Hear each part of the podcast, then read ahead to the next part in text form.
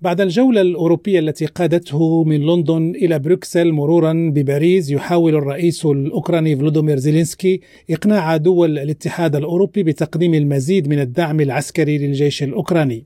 الإشكالية الكبيرة التي تواجهها دول الاتحاد الأوروبي تكمن في الخلافات الجوهرية التي تواجهها عندما يتعلق الأمر بتزويد الأوكرانيين بطائرات حربية هجومية من طراز رفيع مثل الإف 36 الأمريكية أو الميراج الفرنسية أو التورنادو البريطانية.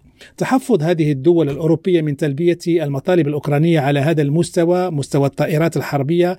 منبعه أن هناك تخوف لدى الأوروبيين من أن تعتبر القيادة الروسية دول الاتحاد الأوروبي كشريك مباشر في هذا الحرب وتوسع عملياتها العسكرية خارج الإطار الأوكراني المحض. ذلك تصر بعض الدول على عدم استعمال هذه الأسلحة للهجوم على التراب الروسي. القيادة الأوكرانية بزعامة زيلينسكي متفائلة أنه في نهاية المطاف سترغم الدول الأوروبية والولايات المتحدة على تزويد الجيش الأوكراني بهذه الطائرات الحربية الهجومية وتذكر بالجدل الذي استبق منح أوكرانيا دبابات ثقيلة مثل دبابة أبرامس الأمريكية ودبابات ليوبارد الألمانية وكان هناك رفض قوي قبل أن يتم التراجع وتسليم أوكرانيا هذه الدبابات.